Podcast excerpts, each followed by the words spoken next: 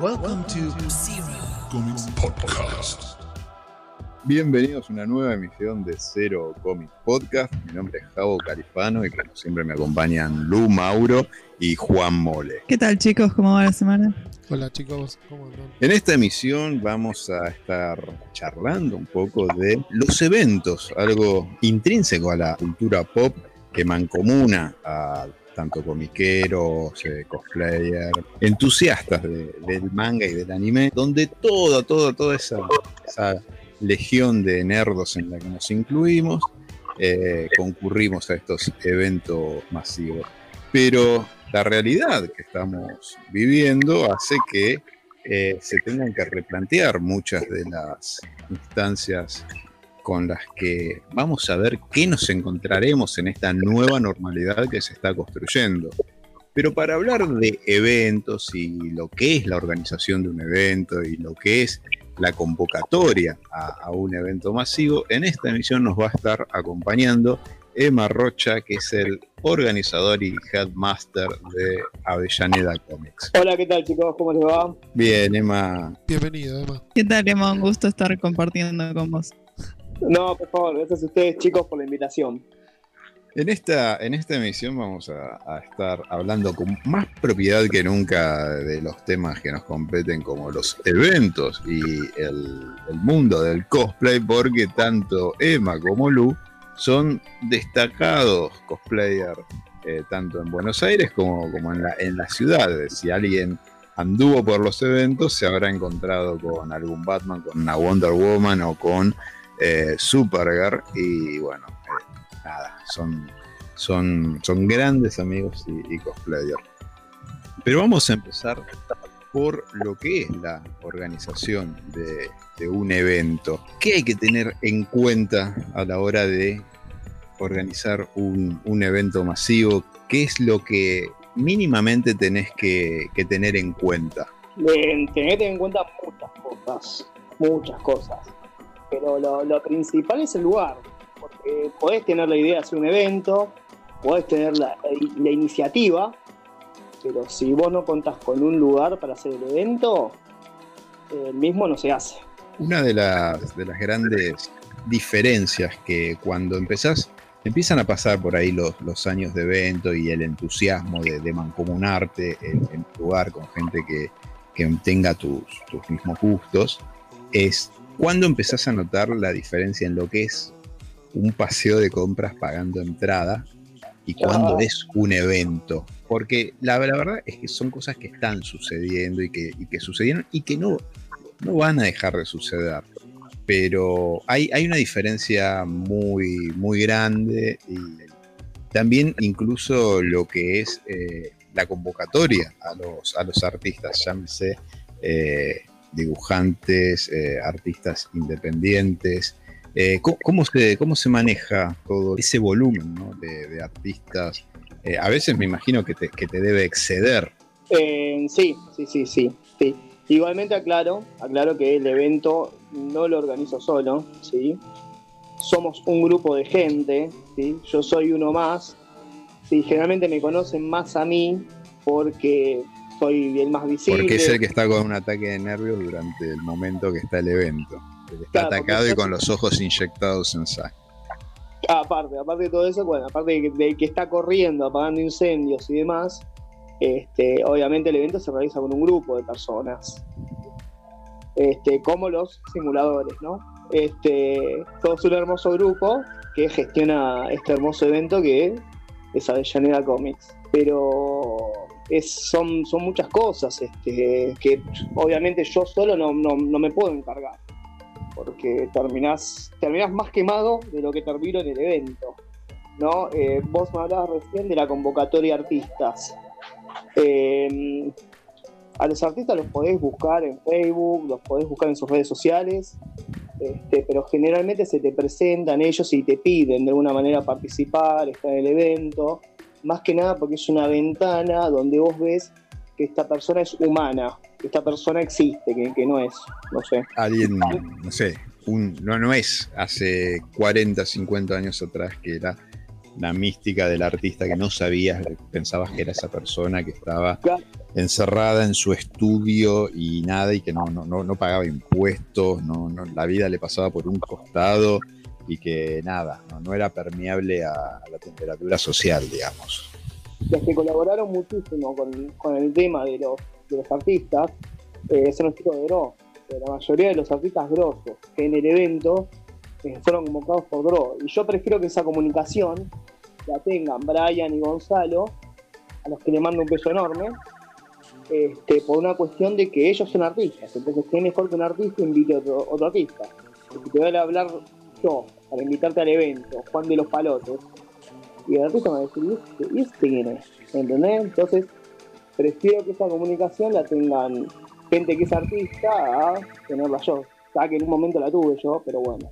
Hay una, una diferencia, hay una responsabilidad a la hora de organizar eventos y Avellaneda Comics es un evento organizado por la Secretaría de Cultura de la Municipalidad de Avellaneda. Ahí ya hay una responsabilidad tanto de la parte cultura de la municipalidad como de Emma y de su grupo de eh, una transparencia, ¿no?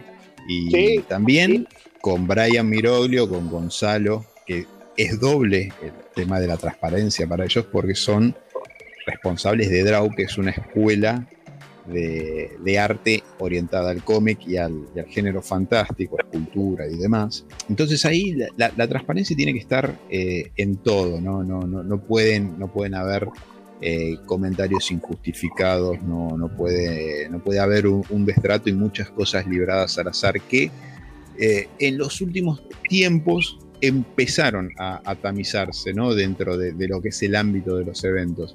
Incluso cuestiones que ahora abro el, tema para todos si, quieren participar, que, que los, lo estuvimos viendo y incluso a veces nos indignaron, que son temas de, género, temas competentes a malos tratos de parte de los que organizan, que a, a su vez se desligan de toda responsabilidad una vez puesto en marcha los eventos, eh, dinerillos que pasan por abajo cuando son convoca- convocatorias libres y gratuitas. Pero a ver, primero antes de, preguntarte a vos, Emma, como organizador, te pregunto cuando recorrías un, un camino, también a Lu como, como cosplayer, si se encontraron ¿no? con, esos, con esos destratos a la hora de, de las convocatorias, si se encontraron con cuestiones que tienen que ver incluso con eh, género o malos, malos tratos o,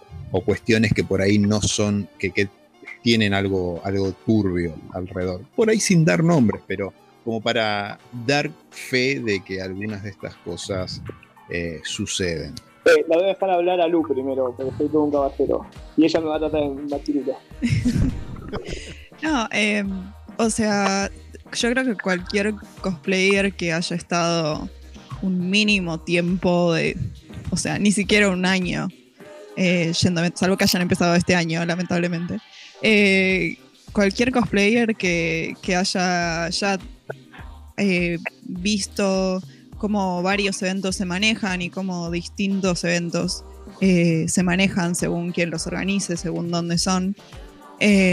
Lamentablemente se ha tenido que encontrar con, no destratos quizá, pero desatenciones por parte de la organización, que suele pasar que muchas veces haya organizadores eh, que por ahí no se dan cuenta de que están haciendo publicidad o están finalmente ganando dinero con eh, la participación de uno como cosplayer y entonces cuentan con tus fotos, cuentan con que los etiquetes, incluso si vos estás pagando tu entrada para ir, eh, y quizás no te ofrecen la posibilidad de tener donde cambiarte o de tener donde dejar tu bolso.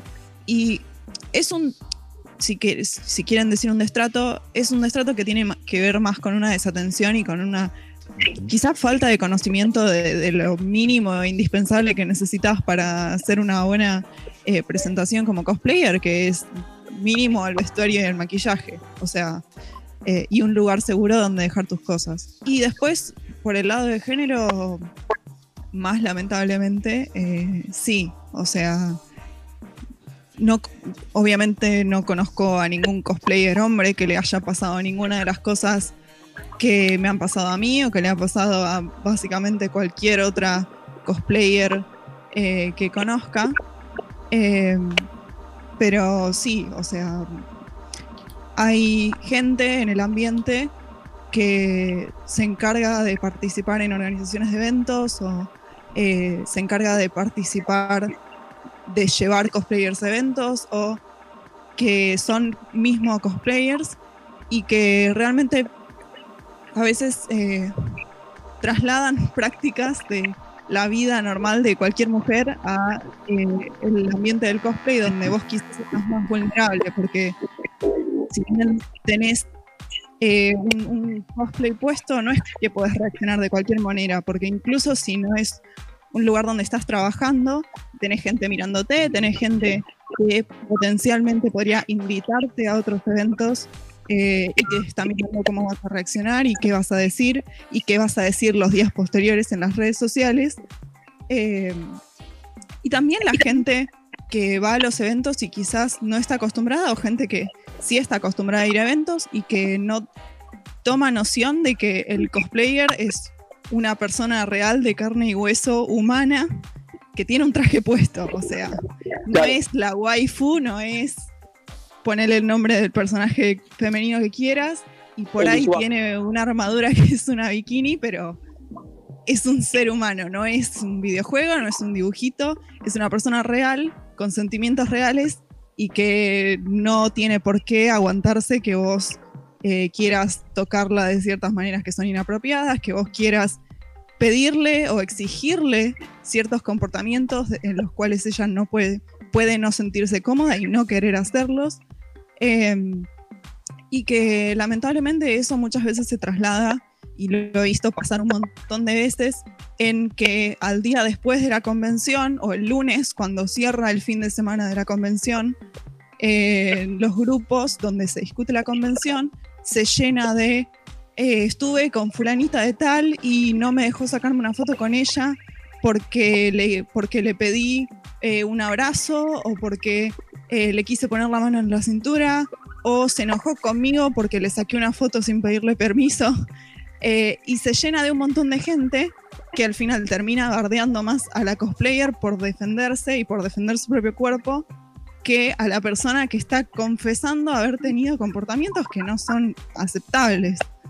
Eh, y entonces, o sea, eso como cosplayer quizá no conocida te da bronca porque la verdad te da ganas de decir, te conviene no quejarte de nada y cerrar la boca porque si no, no te invitan a los eventos o te, queman en las redes sociales o te cancelan. Eh, y es como, son todas cosas que una piensa. Y lamentablemente, sí, o sea, te generan incomodidades.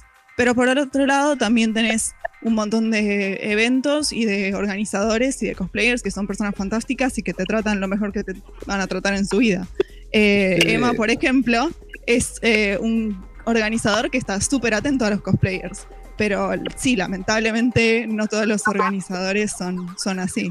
Más, más allá de, de- de Emma, que sabemos cómo trabaja, eh, también hay un eh, municipio y hay un departamento de género atento a, a toda esta, esta cuestión de- del transitar, ¿no? De, de los cosplayers en general. Eso, eso en Avellaneda Comics, como en algunos otros eventos también se ve, como también, por la, la otra cara de la moneda, es que tenés la- el cosplayer o la cosplayer eh, invitado al cual le ponen cuatro amigos patovica alrededor y el resto de los cosplayers que se, que se la arregle. Entonces es que transite este cosplayer o esta cosplayer por el evento con estos cuatro pilares eh, abriendo camino y el resto eh, en las ocho horas por ahí que dura el evento a, la buena de Dios eh, tratando de, de hacer esa, esa, esa presencia y esa, esa participación. Bueno, Pero- eso pasa muchísimo. Yo personalmente eh,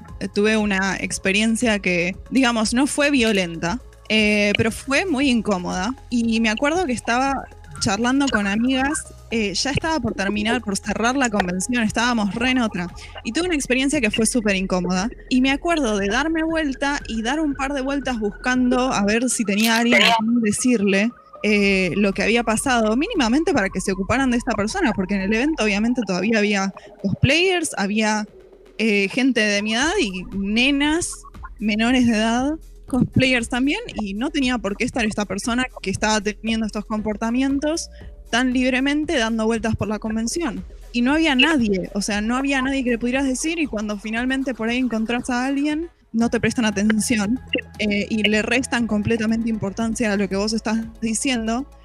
Y ahora yo pienso, es necesario pasar por esa situación donde no hay nadie que se ocupe de cuidar estas cosas. Es necesario que en una convención que es hoy por hoy la más reconocida, digamos, que tiene Argentina en este momento, no la más antigua ni la más grande, pero la más reconocida y la que vende más entradas, y puede ser que no haya nadie preocupándose por que no haya tipos tocando minas en la convención. Puede ser que no haya nadie a quien le puedas decir, me pasó tal cosa, podés por favor buscar a este tipo y retirarlo de la convención. Eh, Obviamente esas, esas, es esas situaciones pasan porque al ser un evento privado donde no hay eh, ninguna eh, ninguna articulación con o coyuntura con eh, un ente estatal, digamos, eh, se contrata a una empresa de, seguridad privada para que básicamente cuide eh, los, puntos de ingreso y que cuide los, puntos de recaudación y nada más. Y el resto, me parece que ahí vale también eh, abrir el juego para lo que es las situaciones de hacinamiento que veníamos viviendo hasta ahora. Queda, queda, queda claro que lo que estamos hablando hasta, hasta este momento es, eh, si lo, llevamos a los, a los universos eh, de cómicos, es, es el post-crisis, eh, ¿no? Es el post-pandemia, es lo que veníamos viviendo, ¿no? Vivíamos situaciones de hacinamiento, situaciones que no solamente tienen que ver con los convocados, con uno eh, yendo como concurrente o que te invitaran como, como prensa, mismo los artistas, ¿no? Eh, muchas de las convenciones de, de Buenos Aires, que no se, una de las tantas que no se realizó absolutamente más, todavía tiene a uno de sus organizadores saliendo en cuanto foro y red social hay disponible de evento, eh, saliendo a, a los gritos o a escribiendo en mayúsculas. Ustedes no saben lo que es organizar un evento, pero ¿dónde estabas vos cuando eh, hacinaste a un montón de personas en el salón de eventos de una, gale- una reconocida galería de Buenos Aires con 36 grados de calor, sin aire acondicionado, con eh, artistas ligados al azarí, donde los propios convocados decían, che, loco, no me dieron ninguna botellita de 500 de agua mineral. Hace cuatro años, cinco o seis, que te, que te estás eh, deshaciendo en reproches a los que no sabes lo que es organizar una convención de cómics o no te voy a dar notas porque alguna vez no hablaste como a mí me gustaba de tu evento. Eso me, me tocó pasar, pasarla a mí como periodista, pero bueno, vos asinaste a miles de personas o a cientos de personas en un lugar con 36 grados de calor en un momento fuerte donde te desligabas de que los aires acondicionados no andaban cuando, bueno, qué sé yo. Creo que...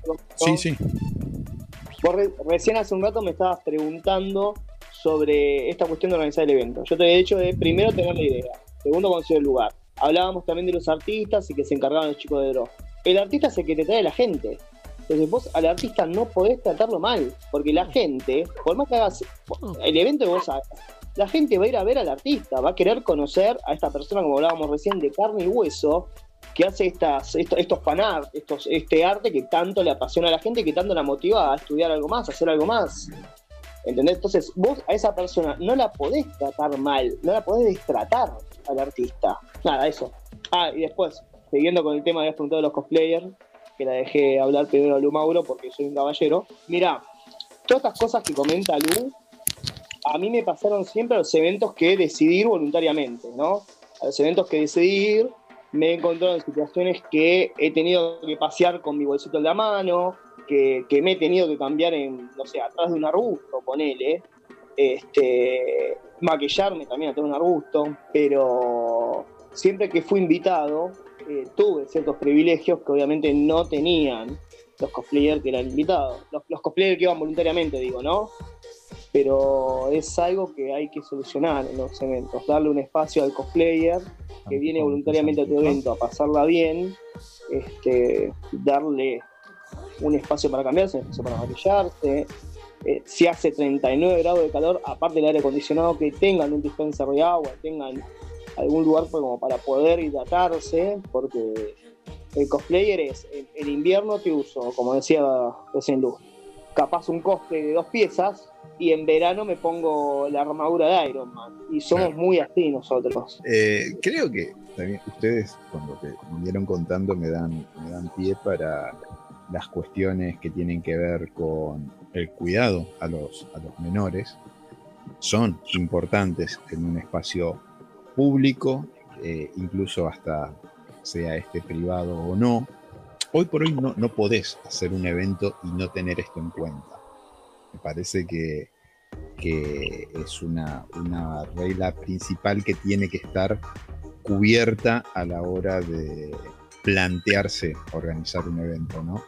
Eh, mismo es, como, como recién decía Emma, cuando se convoca a un artista, eh, no podés solamente, está bien, vos venís, te doy el espacio, algunos te lo cobran, el metro cuadrado, otros no, pero lo que, si convocás a ese artista, tenés la cantidad de sillas, tenés la cantidad de mesas para esos artistas, y no que se genere como sabemos que se generaron, y que, genera, y que, y que generan después eh, animosidades entre eh, encontronazos entre los propios artistas por situaciones que los llevan a enfrentarse por eh, un espacio de quien llegó primero. Eh, me parece que eso también es lo que, lo que a Eva se refería con lo que es el destrato de los artistas. Disculpa que te hablo encima. Sí, sí. Eh, no es solamente quién llegó primero, sino estoy al lado de quién, o en qué sector estoy, o a mí me, a, a este lo pusiste al frente en la entrada y lo ven todos, y a mí me mandaste al fondo. Son cosas que te van a pasar, son cosas que no podés evitar y que te van a pasar. Así que bueno, nada, eso te quería comentar también. Trabajando en, en eventos, Emma, organizando incluso eventos, te tocó eh, en, en centros culturales, te tocó en museos y te tocó también, tanto en provincia como en capital, en eventos masivos, pero en la vía pública, ¿no? Como, Sí. como, el, como el Bafisi. Sí, Con- contanos un poco, eh, cuéntenos los dos porque los dos fueron parte de esa experiencia. Mira, lo que fue el Bafisi, eh, yo no estuve en organización, yo lo que estuve haciendo ahí fue este mi título, mi título de ese, en, ese trabajo sería coordinador de cosplayer. Ese es el título que me puso el gobierno de la ciudad. Entonces yo era la persona que llevaba a las personas con cosplay para que la gente se saque fotos, ¿no? Personas que obviamente teníamos, eh, teníamos una paga, ¿no? Era, era un trabajo, eso. Yo no participé como organización, sino Claro. como este, coordinador. Coordinabas a todos los cosplayers, o sea, estabas, eras un intermediario entre lo que sucedía de parte de la organización con también los, los cosplayers que estaban eh, apostados en, creo que a lo largo de dos o tres cuadras. Sí, sí, sí, en un evento de, tres cuadras, con un montón de actividades. Este, habrá sido casi hace un año, un año y monedas, habrá sido este, este evento. Eh, después también estuvimos en la reinauguración de la, de la calle de la Avenida Corrientes. Y después hicimos un par de actividades en lo que es la usina del arte. Siempre el gobierno de la ciudad nos dio un espacio para cambiarnos, un espacio para guardar las cosas, un pequeño lunch. O sea, estábamos bien, estábamos bárbaros. O sea, desde el gobierno de la ciudad lo, único que nos pedían, a cambio de un sueldo y de estas comodidades, era bueno, que estuviéramos ahí con la gente, sacándonos fotos, participando de- del- evento. Este, fue, una, fue una oportunidad grandiosa para poder trabajar en, en lo que es eventos. Y también está bueno eso porque de alguna manera es como un reconocimiento laboral a lo que venía haciendo en Avellaneda. O de algún lugar sacaron mi contacto. Y tanto lo que es la Secretaría de Cultura de Avellaneda como lo que es el gobierno de la ciudad de Buenos Aires, también ustedes encontraron esta instancia de el cuidado a los cosplayers en general, el cuidado de que no, no se amontonara la gente, el cuidado al, espacio personal de esas personas, de bueno, de, de que no las avasallen, como, como puede pasar en algún evento que podemos decir que termina en la práctica resultando improvisado. Eh, mira, te cuento. En lo que fue el Bafisi era todo al aire, al- al aire libre. Entonces, este, había vallazamiento, había mucha gente, más generalmente a la noche, pero bien, o sea, bien. O sea, por ejemplo, en Bafisi era toda gente de, eh, de ahí de Belgrano. Entonces, era, era gente grande, la gente que es del público del Bafisi, ¿no? Que cuando nos veía a nosotros se sorprendía, porque diciendo, ¿y estos personajes qué hacen acá? Era Eh, una nota de color para, para, para claro. un marco ceremonial, digamos. éramos todos personajes de película. Estaba Luke eh, de Wonder Woman, yo estaba de Gladiador, estaba Jack Sparrow, estuvo el Batman de Nolan, o sea, éramos todos personajes de, de películas, pero bueno, la gran crítica de- del público de los era que no éramos personajes de películas independientes. Pero bueno, qué sé yo. O sea, éramos, como decimos, la nota de color, era algo ahí para, para entretener. En el Bafise quizá estábamos más para atraer a la gente que para necesariamente eh, brindarle algo al público del Bafisi. El público del Bafisi al cine a ver las películas independientes y todo eso va a ir igual. Pero tanto nosotros como prácticamente todo lo que estaba pasando en esas tres cuadras, que incluía proyección de películas, que incluía juegos, que incluía serigrafía, no era eh, dedicado al cine independiente, digamos. Eh, tanto las películas que pasaron, me acuerdo, habían sido Jurassic Park, creo, eh, eran, o sea, más pochocleras, digamos. Eran tres cuadras dedicadas al cine de la cultura popular, no necesariamente al cine independiente. Eh, y estando al lado de justo la plaza, eh, estando en una zona súper concurrida un fin de semana, había muchos nenes chiquitos y obviamente estaban encantados de Batman, de eh, Gladiador, de los Jedi y la princesa Leia y bueno, sí, la Mujer Maravilla. Eh, y claramente estos nenes no iban a ir al Bafisi y sus papás quizá tampoco. Pero la gente realmente se veía que le estaba pasando bien, había muchísimas cosas para hacer. Dentro de todo, si bien había mucha gente, se podía caminar sin ningún problema.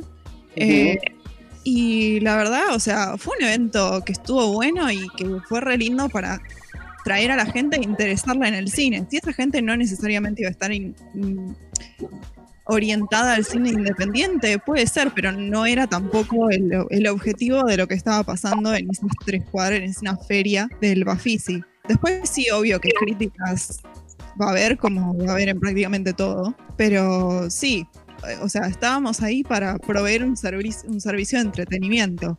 Eh, Claro. Obviamente que iba a haber gente que no iba a estar de acuerdo con ese entretenimiento, pero pasa en todos los eventos. Sí, sí, sí, sí, sí. Y a mí, y a mí varios niños me confundieron con Thor. Bueno, bien. Bien, sí, bien, bien. Bien. Un niño, me abrazó y me dijo, Thor, me dijo, y se me quedó pegado ahí a la gamba. Yo dije, soy Thor. Y vos sos feliz, yo soy Thor, gordo. Está todo bien. Eh, y bueno, llega, llega una instancia donde la contemporaneidad que estamos viviendo, tema de la pandemia, tema que lleva a la cancelación y reformulación de los eventos masivos a nivel mundial. Por ahí lo que más tuvo repercusión, lo que más sonó fue que la Comic Con de San Diego haya decidido cerrar su, su convocatoria pública a la promesa de un evento virtual, la cancelación de- del evento de Star Wars, que directamente no lo plantea pasarlo para el año que viene, se despide hasta 2022. Eh, es por ahí la, jugada más osada en, lo que tiene que ver con la extensión de tiempo, pero al pasar todo este tiempo de, de cuarentenas, de, de rebrotes incluso que, se están dando en, en los Estados Unidos y en, y en muchas partes del mundo, te hace pensar, epa, no, no es tan loco esto. Y se empieza a instaurar una nueva concepción de- del evento, que es eh, los eventos virtuales. Y ahí es donde Warner y donde DC y la madre, la compañía madre de todos ellos, que es AT&T, plantea esto que está dando tanto que hablar y todavía falta un mes y medio casi, que es DC Fandom, donde van a ser 24 horas de evento vía internet con paneles, todo tipo de instancias relacionadas al entretenimiento, al cómic, al cine, a los videojuegos. Abre un poco la puerta y permite el abanico de eh, la, herramienta tecnológica adaptada a la convocatoria masiva. ¿Es una nueva no- normalidad? ¿Es una normalidad transitoria? ¿Es un contacto con, con tu público recurrente? ¿Cómo lo ven ustedes? ¿Cómo lo ven esta? Mirá, por el momento es como muy temprano, qué sé yo, hay que, hay que ver cómo sale todo esto. Sí, cualquier actividad como cine, circo, no sé, conciertos, eh, está abierta. ¿Qué va a pasar? ¿Qué vamos a hacer, no? Este, así que hay que ver, hay que ver cómo sale el fandom, hay que ver cómo sale Comic Con. Este, y a partir de eso se van a ir haciendo, se van a, se van a seguir haciendo porque hay, hay, hay una necesidad. O sea, vos, Lu, yo, Juan, me imagino también, eh, tenemos esta necesidad de participar de algún evento. Sí, es más, yo, yo en estos días, en estos días, yo tendría que estar por las paredes organizando de Avellaneda. ¿sí? Y esta cuarentena hermosa que nos protege la vida, le cerró la puerta a todos estos eventos. Entonces, hay que, hay que estar, hay que estar, hay que aguantar, hay que seguir y esto en algún mo- momento va, va a terminar, ¿no? Esta guerra contra, contra el virus. Juan, Lu, ¿cómo ven esto? Eh, en realidad eh, podemos arrancar a partir de- del mismo día de ayer, porque en realidad en este preciso momento es el segundo día del Anime Expo y que se está transmitiendo por YouTube y es quizá el primer e- evento que justamente tiene una transmisión online, digamos, para suplir el tema de que, de que no se va a realizar este año. La verdad me parece algo interesante. Creo que tiene potencial, pero también hay que dividir de un lado los eventos propiamente dichos y por otro lado el tema de las marcas o las empresas en sí.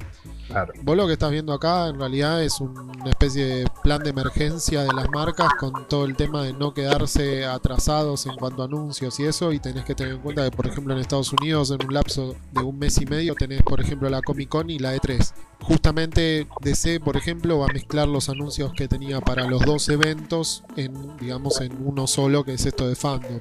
Lo que creo que eh, los eventos más grandes son los más complicados en todo esto.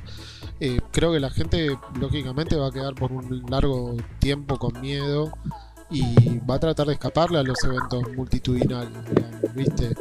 Lamentablemente yo no lo veo muy copado para ese tipo de eventos, eh, porque lógicamente el negocio pasa por, una cuestión de atracción de marcas y las marcas se están cortando solas, así que qué sé yo, la verdad que creo que las marcas van a darse cuenta de que esto les funciona y vamos a volver a eventos chicos, mejor controlados, eh, todo lo que estaban hablando antes ustedes, que justamente te permita tener una mejor atención, porque la verdad es que no hace bien tampoco una, un desmadre de gente en un evento. Todo muy lindo, que te vaya genial, todo bárbaro, pero lamentablemente de alguna manera lo tenés que controlar. Y bueno, nada, sabemos que no podemos ahora, de- al corto plazo o mediano plazo, no vamos a tener eventos con gente, digamos, toda apretadita siguiendo, viste, por un pasillo como el, el ritmo de los que van adelante, viste. Así que bueno, va a haber que adaptarse. Y volvemos justo que, que hablábamos de eventos más chicos, volvemos a cómo eran las cosas anteriormente y que también a la hora de, de reformular y que hablábamos de, de cuestiones de género y que hablábamos de, de cuestiones de, preservar, de cuidar al público, eh, de cuidar a la concurrencia, un tema que me había quedado pendiente es si nos fijábamos eventos eh, a lo largo del país todo bien, hay gente que capaz de muy buena fe sabe organizar eventos, pero que también se apoya en ciertos nombres del fandom. Y hoy por hoy estuvieron saltando cosas turbias y masivas. Y te da a pensar, ¿no? De, todas esas agendas, ¿qué es lo que... Yo, o yo tenía a este tipo trabajando adentro de mi evento y cuando mirabas el mapa de eventos, eh, por lo menos en, en, cuatro a lo largo del país, personas que hoy están pasando instancias fuertes con la justicia, estaban metidas ahí. Entonces, a uno en principio le da bronca porque es, me desentiendo como evento, esperás una respuesta o es solamente una historia de Instagram de esta persona no trabaja más con nosotros, o, no hay un descargo propiamente de, che, vamos a afinar el, lápiz, vamos a, pasarnos por, por, abajo de los rayos X, nos vamos a, sacar una radiografía todos o vamos a mostrar de ahora en más una transparencia para lo que es el evento. Y cuando te encontrás con algo tan frío o como una historia de Instagram o un desentendimiento y, que a lo mejor estas cosas no alcanzaban la masividad que después tuvieron en la prensa y todo, porque verdaderamente los artistas más importantes del país que están trabajando para las compañías más grandes incluso dijeron, che, loco, ¿qué onda esto? Eh, me, hago eco de, esta injusticia que pasó y la comparto en redes sociales, porque si no era por los y las grandes artistas del medio del cómic en, Argentina, muchas de estas cosas no se, no se daban a conocer y muchas de estas cosas iban a quedar solamente en la justicia. Y no digo que vaya todo por el escarnio público, pero a lo que voy es, loco, tenías a esa persona trabajando adentro. Y no era que era algo que se destapó ahora, se venía sabiendo desde hace mucho, mucho tiempo. Hay también ¿no? un compromiso de la gente con la que te rodeas a trabajar, de pasarla, si es necesario, por ocho escáneres y que, eh, vulgarmente, diciéndolo vulgarmente, que la mierda no salte. Que la mierda no salte porque no hay mierda para saltar. Me parece que básicamente es eso. Abro el tema para todos. Eh, cómo, lo tomaron y cómo, cómo ven estas, estas instancias. Es difícil, es difícil porque yo sé de qué estás hablando. No, lo, voy a, no lo voy a pronunciar el nombre de nadie ni nada. No, no, no, no, no hace falta. Pero el tema es eh, que son cosas que pertenecen a la vida privada de uno. Este, no lo estoy justificando, ¿eh?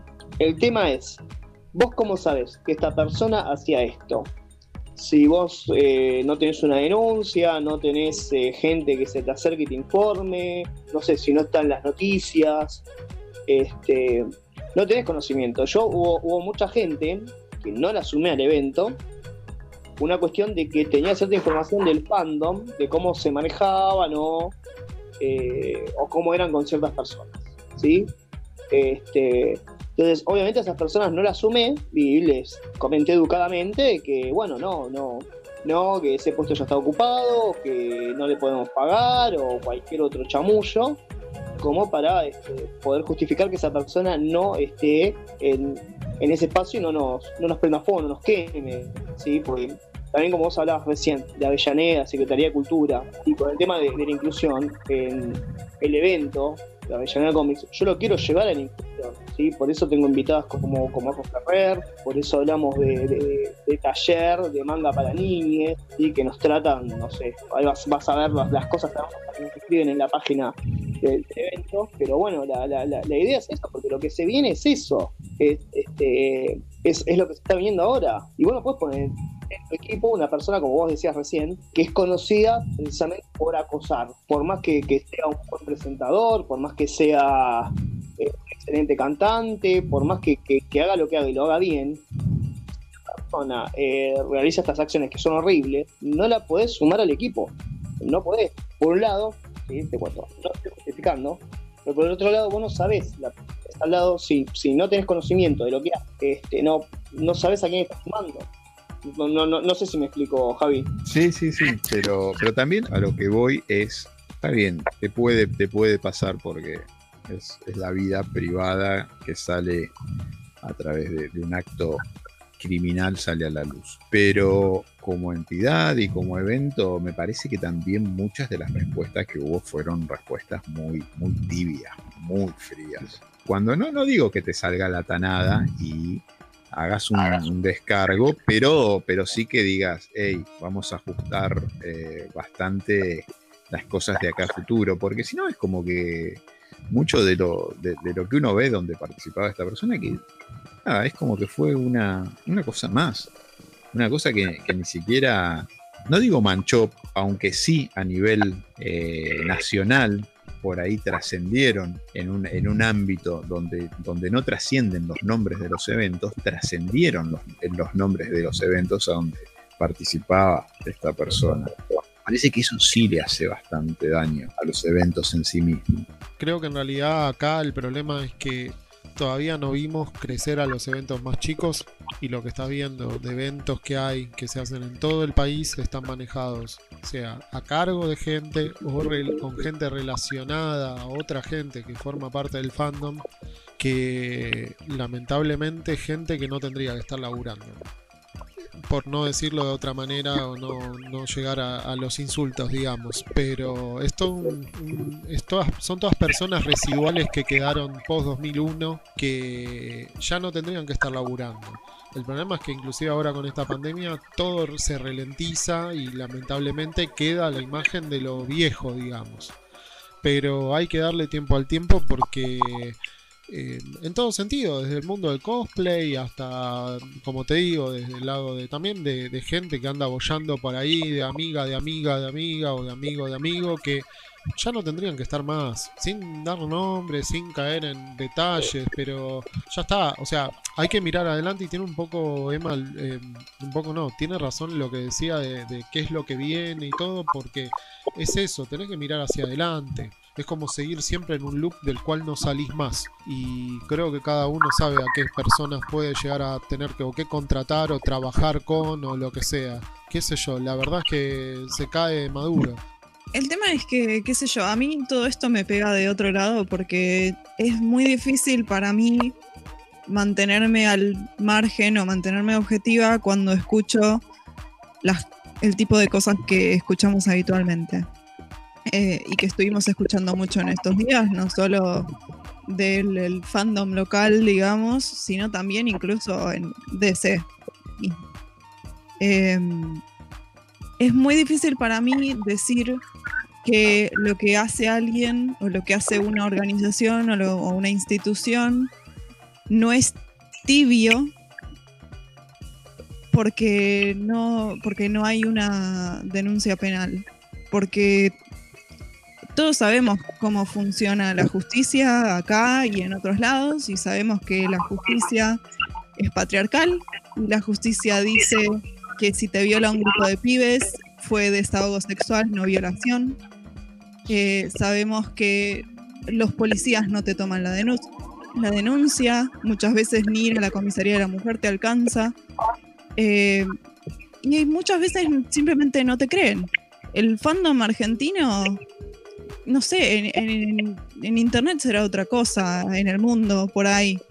Pero el fandom argentino es súper retrógrado. Totalmente. En el cara a cara es retrógrado eh, de lo peor. Em, Igual no es solo el fandom, Lu. Para mí. No, no, obvio que no es solo el fandom, porque también eh, te, revisar de, todo en temas de organización. obvio, sí, obvio, En temas de organización, ¿cuántas mujeres hay organizando eventos? ¿Cuántas mujeres hay en grupos de trabajo que organizan eventos? En los eventos grandes. ¿Cuántos, ¿Cuántas mujeres hay? ¿Cuántas mujeres hay en el grupo de trabajo que organiza la Comic Con? En el grupo de, trabajo que organiza la Krakow Boom.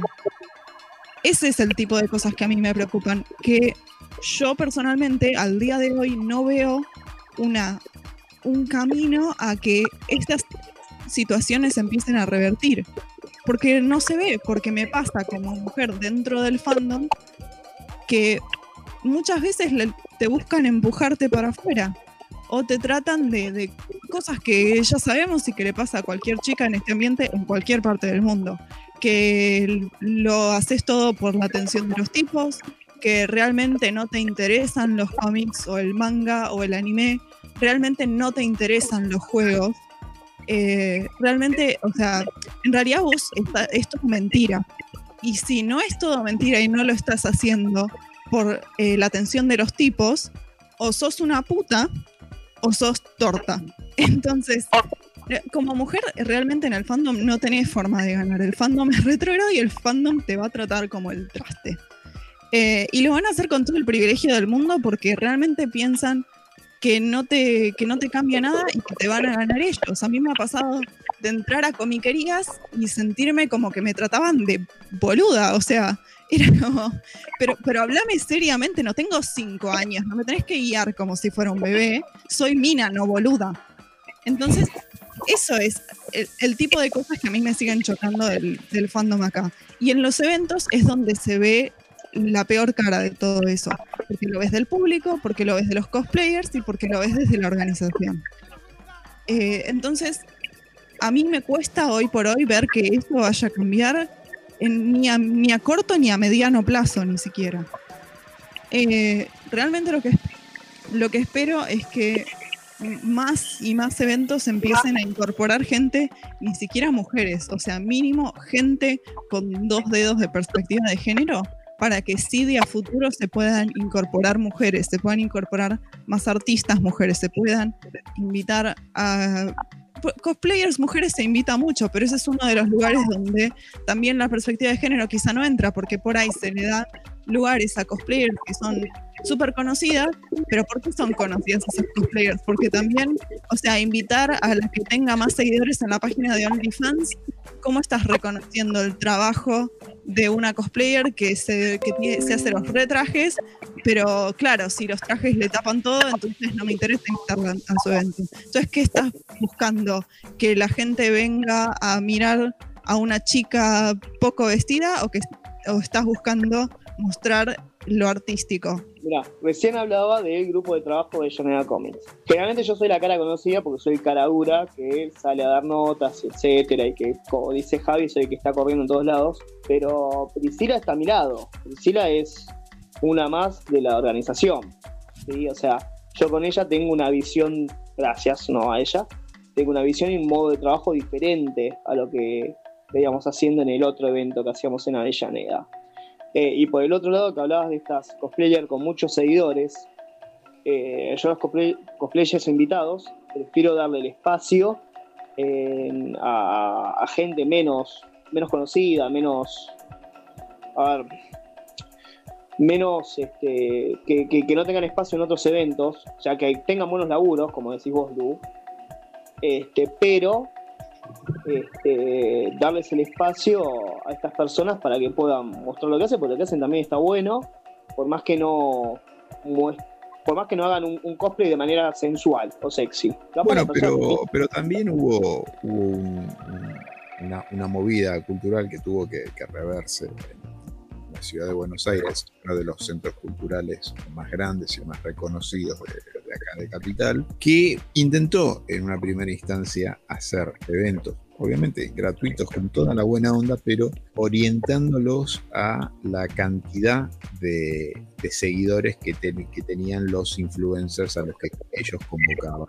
Pero la, movida en sí mismo no caminó, no caminó en absoluto y hubo una inteligencia de decir, no era por acá, y reconvertir esos, esos fines de semana. Y se le dio espacio a una literatura juvenil disidente, a una literatura juvenil diversa y, de, con, con de género, eh, a una historieta, eh, a un cómic eh, tanto tiene que, ver con una pluralidad, también del cómic LGBT, al, cómic hecho por, artistas femeninas, por, chicas, pero que no necesariamente eh, decir las chicas por un lado y, el cómic eh, por el otro, no, mancomunando todo, pero con una, una, apertura y con paneles y con organización desde, desde noveles, eh, de artistas eh, chicos, chicas, chicas, LGBT. Eh, y ahí es donde este evento durante el año pasado fue creciendo, donde fue ganando masividad.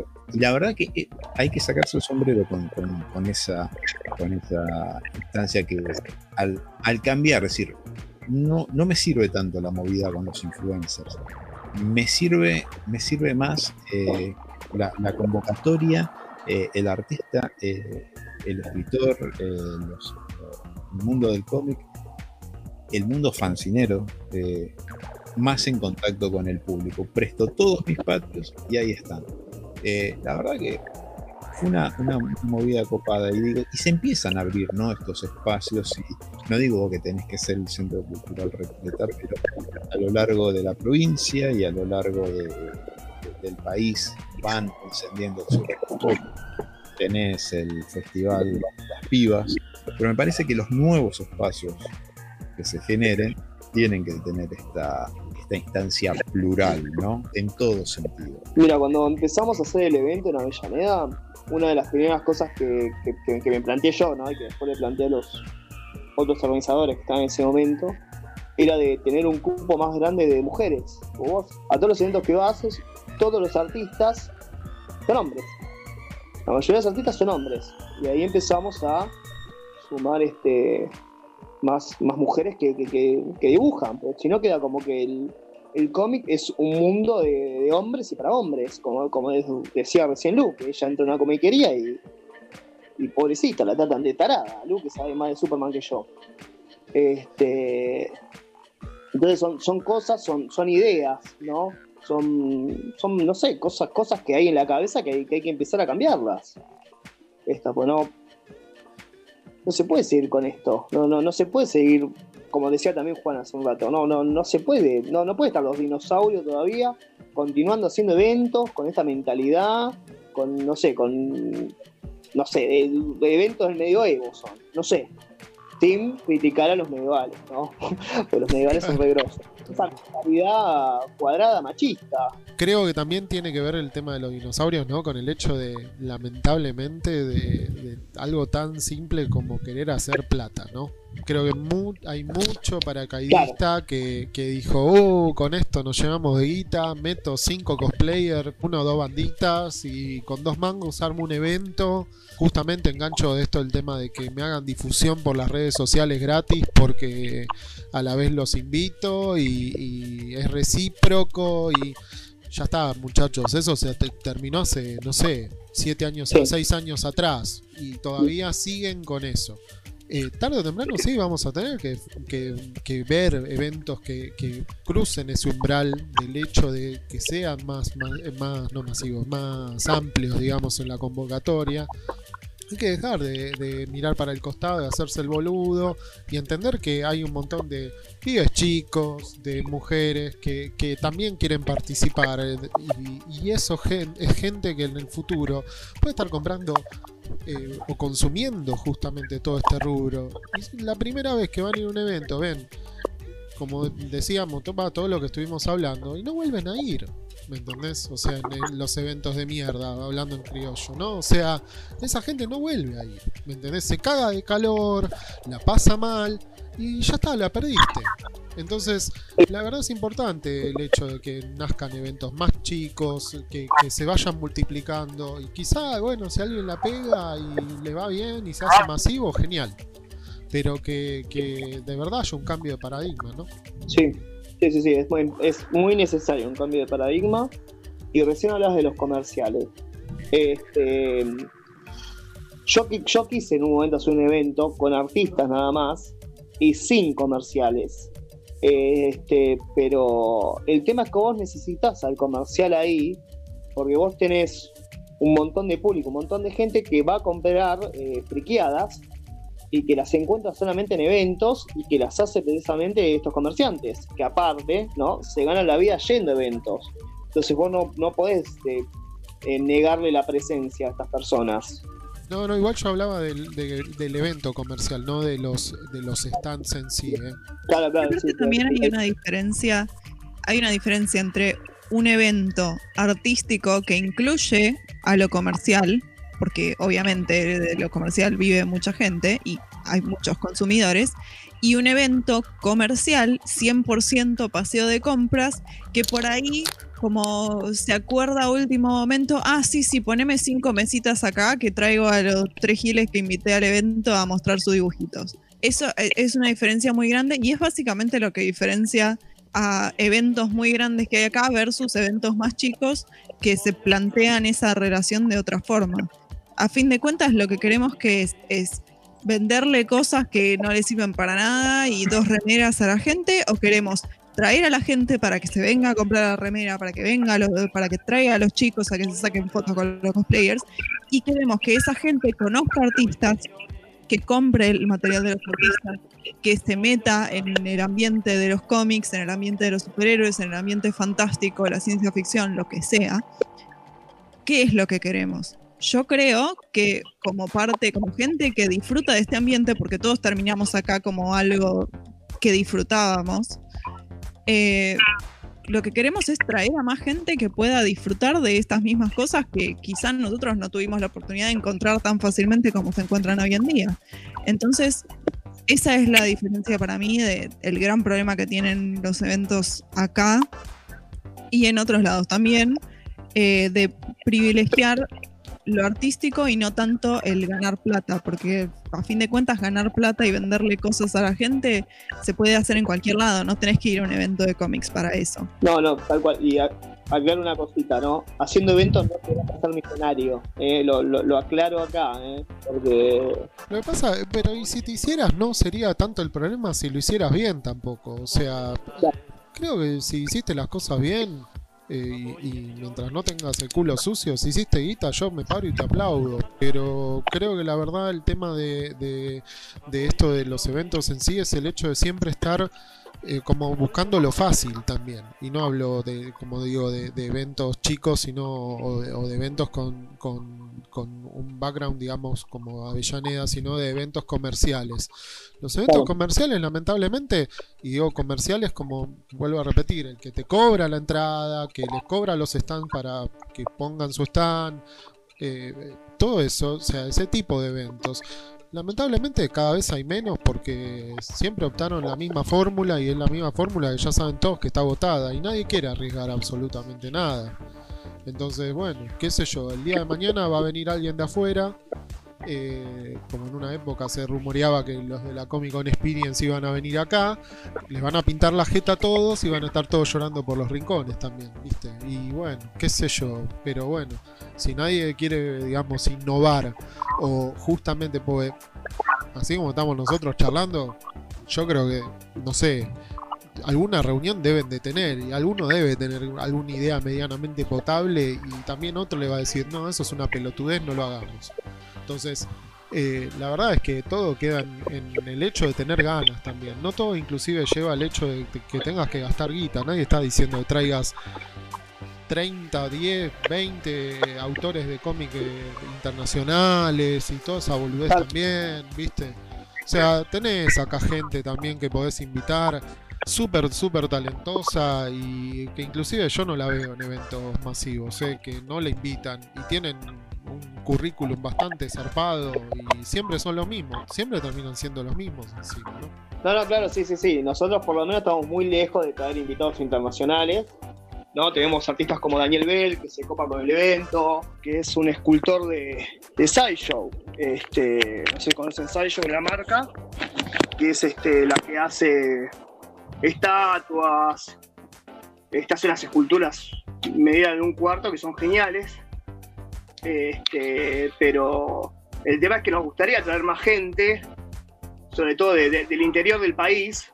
Bueno, Pero pero bueno. también Avellaneda, también Avellaneda lo que brindó es el contacto con, con artistas emergentes y bueno, fue donde tuvo el, año pasado el contacto directo con, con Gretel Lusky, hoy eh, artista argentina en, en DC Comics, o nada, y todos quedamos maravillados con la presencia No, de bueno, Peter Luz, este, todo. eh, mira, con, Incluso con- de- con la- en el panorama local, el hecho de tener el, el ida y vuelta con los, con los actores, tener paneles con, con los mismos autores haciendo, teniendo eh, un, un espacio de, de pertenencia y de, y de ida y vuelta. Bueno, el, el año pasado también en Avellaneda tuvimos a, a Martín Canale, que bueno, tan grosso como, como, como es el maestro, El pero- maestro y discípulo y hoy a la par. Eh, un lujo, haber, haber estado ahí. Y hoy, en medio de este contexto de pandemia, ¿cómo ven los eventos? ¿Es el fin de los eventos? Eh, ¿Hay una reconversión a, el evento virtual es un espacio de transición, y llegará una nueva normalidad con otro tipo de eventos o será todo como, como era y nada de esto habrá pasado cuando tiempos de, vacuna nos convoquen. Mira, eventos varios no se van a poder hacer, así que vamos a estar eh, disfrutando de, cosas como el fandom, eh, de ese fandom, ¿no?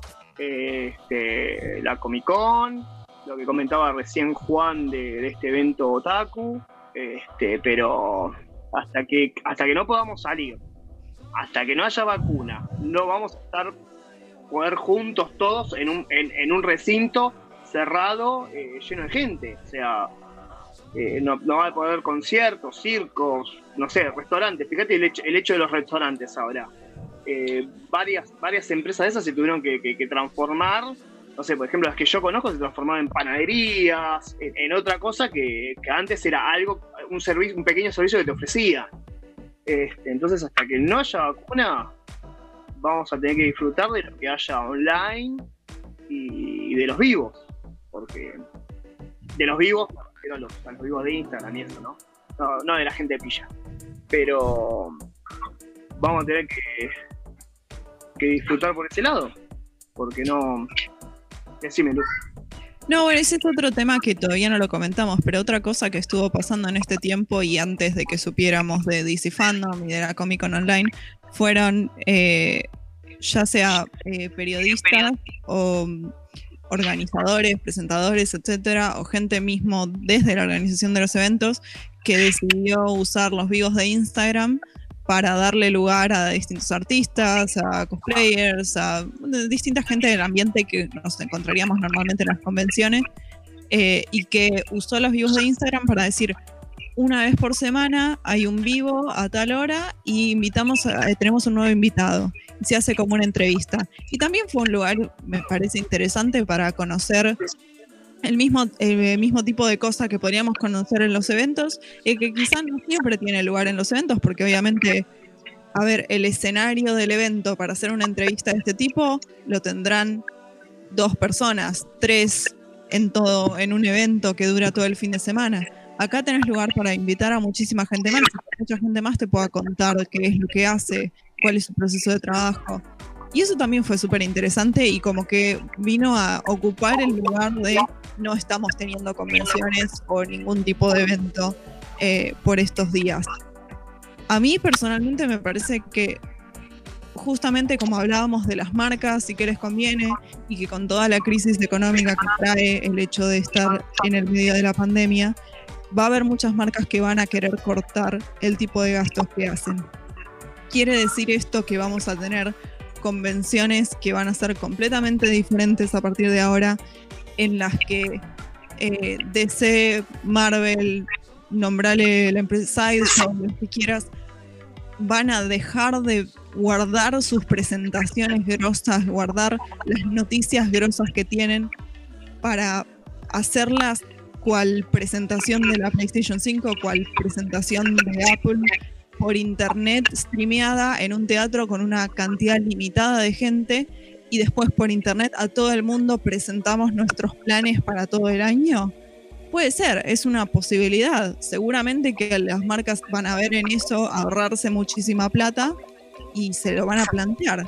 Eh, a mí personalmente me parece por el lado de los cómics y los superhéroes que quizá lo que vamos a ver es en las convenciones que se guarde más para los eh, actores, más eh, noticias de lo que es eh, el universo cinemático, el universo extendido en el caso de DC, em, y que se van a, dejar ese tipo de cosas más masivas, digamos, para los eventos, em, para los eventos en vivo con la gente ahí, y que lo que es DC Fandom va a quedar como más para las noticias de los cómics. No sé si, si va a pasar eso, pero es una posibilidad que se desdoble de esta forma. Ahora, ¿qué queda si las marcas dicen no te presento más nada en la convención? Porque finalmente no gano nada con eso y me cuesta muchísima plata porque tengo que invitar gente, porque tengo que poner el stand, etcétera, etcétera. No sé qué queda para, la, para el evento grande que se basó en las marcas, que ya no tiene las marcas. Es como decíamos, el evento grande va a sufrir. ¿Qué tanto va a sufrir y va a poder sobrevivir eso? Está por verse. Eso también eh, para, para replantear acá cuánto un evento se utilizó un nombre para convocar y apoyarse en marcas y no brindar un espacio muy, muy acotado a lo que es eh, la materia prima de, la, de, generadores de cultura pop, digo, ida y vuelta con, los artistas, editoriales independientes, producciones independientes o producciones locales, y, y, se transformó en una vidriera y en una pasarela de marcas. Me parece que eso esta, esta instancia de la que mencionaba Lu, lleva a una transformación local, incluso local de las cosas. Eh, lo que es, no sé, por decirlo de alguna manera y que cada cual lo interprete como, se deba, el evento propio de, Netflix, ya sea virtual o ya sea mm, con locación propia en, en alguna nueva normalidad, eh, cortándose aparte de, lo que era la participación en eventos. ¿Cuánto eso va, a perjudicar al, crecimiento de, donde era su base y su sustento no, porque indirectamente ibas a un evento y te terminabas comiendo todo eso, pero veremos, qué, lo que pasa, qué es lo que sucede, veremos cómo es. Una, una etapa de, transición que me parece que hay que, tanto del lado del público, del espectador, como del lado de la organización, tenés que cotejar todas las variables. Ahora no, no hay variables que resulten poco atractivas. Eh, me parece que ahora hay una resignificación de, de, las cosas de las variables. Muy, eh, a ver, todo esto es muy desconcertante, ¿no? Pero yo creo que hay esperanza. Creo que hay esperanza, hay una luz al final del túnel, ¿no? Vos pensás que los países del Oriente son los que más sufren este tipo de, pandemias continuamente. ¿sí? Y son, son países que están acostumbrados al uso del tapabocas, que, que las personas cuando andan en, subte este, no usan el celular, o sea, tratan de no hablar en lugares donde hay mucha gente. ¿sí? Eh, y estos países, China y Japón, son dos de los países con más turismo. Entonces, yo creo que, tenemos esperanza, que de esto vamos a salir y, vamos a volver, vamos a volver y espero que, haya cambios, que haya cambios, que, que evolucionemos después, ¿no? Que podamos de otra manera, que aprendamos ¿no? de toda esta pandemia. Me quedé pensando con lo que decían de, lo, que ya hablábamos en realidad, pero eh, que sí, que, igualmente sí es, es esperanzador, digamos, lo que viene, pero todo esto no hay que olvidarse quizá que es algo que aceleró lo que ya estaba pasando también. Entonces, eh, va a quedar en manos de, del que sea lo suficientemente visionario para adaptarse rápido simplemente eso. Eh, creo que va a ser cada vez más amplio todo lo que es el rubro de la cultura pop. Va a abarcar a más gente y va a ser lógicamente más inclusivo y eso ya llegó para quedarse. El que no se adapte a eso va a quedar en offside y lamentablemente va a quedar cancelado, digamos, como se habla ahora. Es así, viste. Así que, eh, bueno, nada, es adaptarse o morir. Así de simple. Bueno, hoy tuvimos la participación de Emma Rocha, uno de los organizadores de Avellaneda Comics, también como, cosplayer, eh, compartiendo ¿no? esta, nueva normalidad o esta etapa de transición que, nos estamos encontrando y, esto realmente fue despejar esta pregunta de si era el los eventos como lo conocíamos eh, me parece que transitamos eh, y y hablamos de todo lo que había que hablar. Me parece que eh, también tocamos puntos algunos incómodos, algunos que no, se van a sentir muy a gustos con esos, con esos puntos que tratamos, pero eh, sin embargo quisimos, andar todos estos caminos sino y que no nos quedara nada en el tintero, no, no hacer una, una visión fácil y simplista de, las cosas que también estuvieron pasando, no, no desentendernos. Me parece que ahí también eh, va parte del compromiso de, lo que es informar y de lo que es transmitir y de lo que es eh, eh, tomarse el podcast como, como un medio de, comunicación y de, y de difusión. Así que esto fue una entrega más de Cero Comic Podcast. Bueno chicos, como siempre un gusto y nos vemos la semana que viene. Un gusto chicos, nos vemos. Bueno chicos, gracias por la entrevista, gracias por tenerme en cuenta y bueno, este, vamos a ver qué pasa con todo esto, que yo creo que el panorama es esperanzador. Y nos vemos en Avellaneda Comics. A full, a full. Mi nombre es Javo Califano y nos encontramos en el próximo Cero Comic Podcast. Podcast.